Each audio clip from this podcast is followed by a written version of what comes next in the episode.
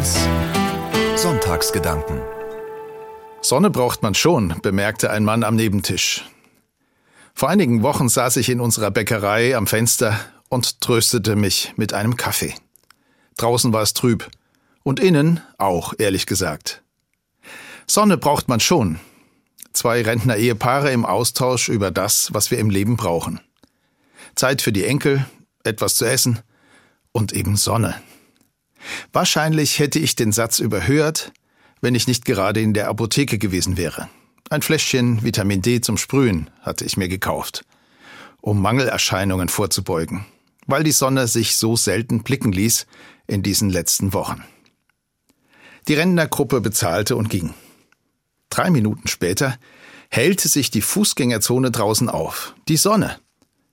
Natürlich habe ich mich gefragt, ist das jetzt Zufall? Magie? Hat Gott Humor? Normaler Wetterwechsel? Solche Erlebnisse lassen sich ja ganz unterschiedlich deuten. Ich entschied mich für ein Geschenk des Himmels.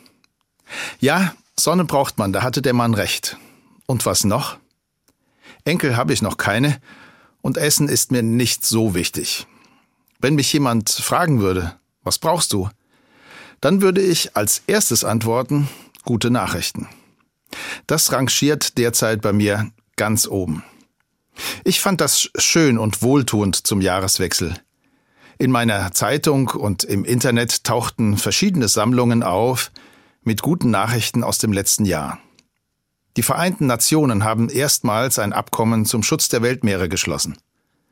Und Deutschland hat in diesem Jahr seine Ziele im Ausbau der Solarenergie weit übertroffen. Sonne brauchen wir in mehrfacher Hinsicht. Gute Nachrichten, die brauche ich. Finden kann ich sie fast überall, aber am zuverlässigsten in der Bibel. Dort ist die gute Nachricht Programm. Sie heißt auf Griechisch Euangelion, also Evangelium. Evangelium meint in der Bibel die Geschichten von Jesus Christus und die gute Nachricht, die in diesen Geschichten steckt. Ich kann Gott mitten in unserer Welt antreffen, mitten im Alltag, spürbar für uns. Mancher wird nun einwenden, diese alten Geschichten braucht es doch heute nicht mehr. Gott scheint manchen Menschen nur als eine weitere Möglichkeit, wie ich meine Beobachtungen und Erlebnisse deuten kann. Steht das als Deutungsangebot alles einfach nebeneinander? Glück, Zufall oder eben Gott? Ich glaube das nicht. Im Gegenteil. Ich glaube, dass Gott mir bei meinen Überlegungen hilft. Ich glaube, dass Gott mir hilft, in meinen Beobachtungen die guten Nachrichten zu entdecken, jenseits von allem Wunschdenken und Täuschungen. Das verändert meinen Blick. Ich glaube, dass ich so mutiger und wahrhaftiger leben kann, weil Gott anwesend ist in meinen Erfahrungen mitten im Alltag.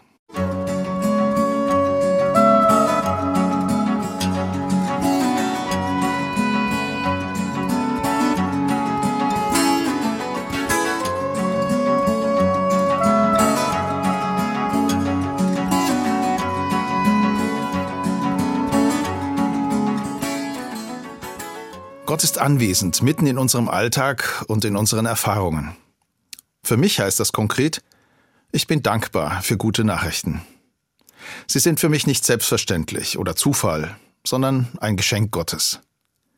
Deshalb freue ich mich über jede gute Nachricht und gleichzeitig weiß ich, ich habe keinen Anspruch darauf, dass immer alles gut wird oder ist. So eine Anspruchshaltung kenne ich nämlich auch von meinen Besuchen in der Bäckerei. Der Raum ist voll von Beschwerden über das Wetter, über die Politik und auch sonst noch das ganze Leben. Gehen die Menschen nach solchen Gesprächen fröhlicher nach Hause? Sicher nicht. Jedenfalls sehen sie nicht so aus. Manchmal klage und lästere ich auch ganz gern, das gebe ich schon zu. Aber nicht zu lange und nicht dauerhaft. Denn das trübt ja nicht nur mein eigenes Leben ein, sondern auch andere. Sonne braucht man schon. Dieser Satz aus der Bäckerei gilt auch für die Seele. Gute Nachrichten brauchen wir, um die schlechten auszuhalten oder dagegen anzugehen. Das wussten schon die Menschen, die die Geschichten der Bibel aufgeschrieben haben. Die gute Nachricht dieser Geschichten lautet, Gott ist mitten in unserem Alltag anwesend und mit uns unterwegs. Besonders deutlich wird diese gute Nachricht der Bibel im Evangelium, also in den Lebensgeschichten des Jesus von Nazareth. Jesus trifft Menschen in Not und macht ihren Alltag heller.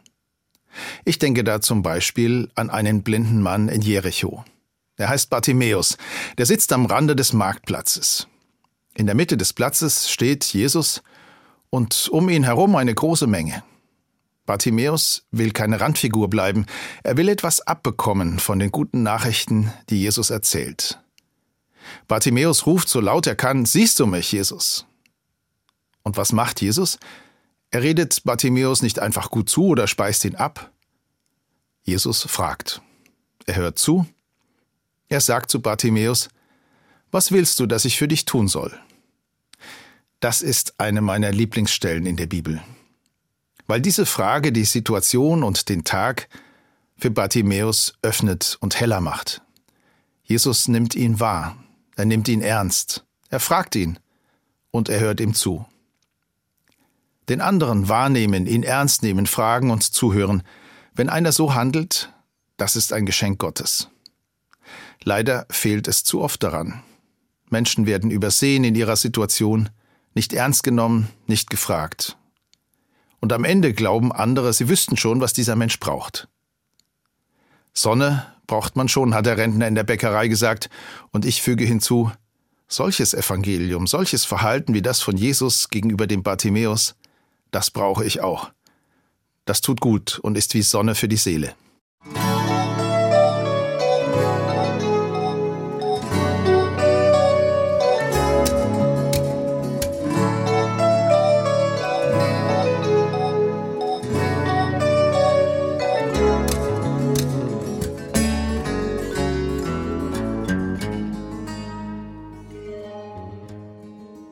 Gute Nachrichten und Sonne sind für die Seele lebensnotwendig.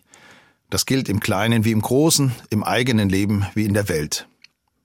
Besonders wenn man die aktuelle Nachrichtenlage verfolgt, wenn wir nach Israel und Palästina schauen, in die Ukraine oder in den Sudan. Da fällt es schwer, mit diesen Nachrichten zu leben, ohne zu verzweifeln und ohne sie einfach zu verdrängen. Ich verstehe nicht, woher solcher Hass kommt auf ein bestimmtes Volk, oder solcher Fanatismus, dass jemand eine Granate zündet oder einen brutalen Überfall plant. Aber ich ahne, irgendwo in ihm steckt ein Funke, der solchen Hass und solche Verbrechen entzündet.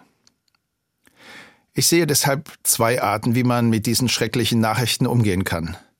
Zum einen, es ist notwendig, dass sich Menschen gegen solche Verbrechen wehren, dass sie sich widersetzen und sie eindämmen mit wirksamer Verteidigung. Zum anderen, ich möchte mich selber einsetzen im Kampf gegen die inneren Zündfunken von Hass, Verachtung und Fanatismus. Ich gehe demonstrieren und ich bete. Ich bete zu Gott, dass er Wege finden möge, mit solchen inneren Funken des Hasses umzugehen, sie zu löschen. Ob und wie mein Beten hilft, das kann ich nicht beweisen. Aber ich lese und höre Beispiele von Menschen, die sich entradikalisieren, die gibt es. In Russland, in Israel und in Palästina. Ich glaube, dahinter steckt Gottes leises und konsequentes Wirken. Das ist kein Zufall und es ist mehr als Glück. Das ist ein aktuelles Evangelium, die gute Nachricht, dass Gott da ist und wirkt, in den Menschen und in der Welt. Sonne braucht man schon, hat der Rentner in der Bäckerei gesagt, und recht hat er in mehrfacher Hinsicht. Sonne für den Körper und für unser Lebensgefühl. Etwas, das die Seele hell macht, Licht und gute Nachrichten. Für mich vor allem die gute Nachricht, dass Gott da ist.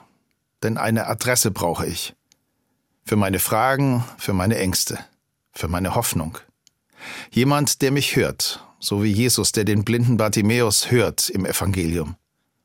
Auf die Frage Jesu, was der ihm tun soll, antwortet Bartimäus übrigens, dass ich sehen kann. Das ist auch mein Satz und meine Bitte und meine Hoffnung.